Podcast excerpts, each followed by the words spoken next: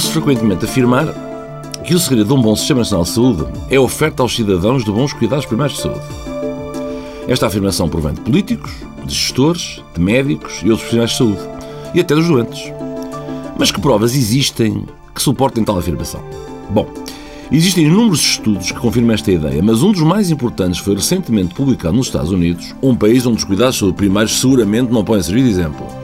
Pois bem, os investigadores foram estudar a relação entre a oferta de cuidados primários, neste caso médicos de família e internistas, e a mortalidade na comunidade, assim como a taxa de internamentos hospitalares.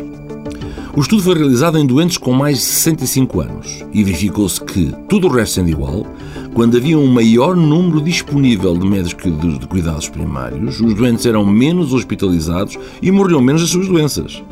Estes resultados verificaram-se em todas as regiões dos Estados Unidos. Eis, portanto, uma evidência científica de extraordinária importância dos cuidados primários num Sistema Nacional de Saúde. Para mais informações, consulte a página do Facebook do programa Harvard Medical School Portugal.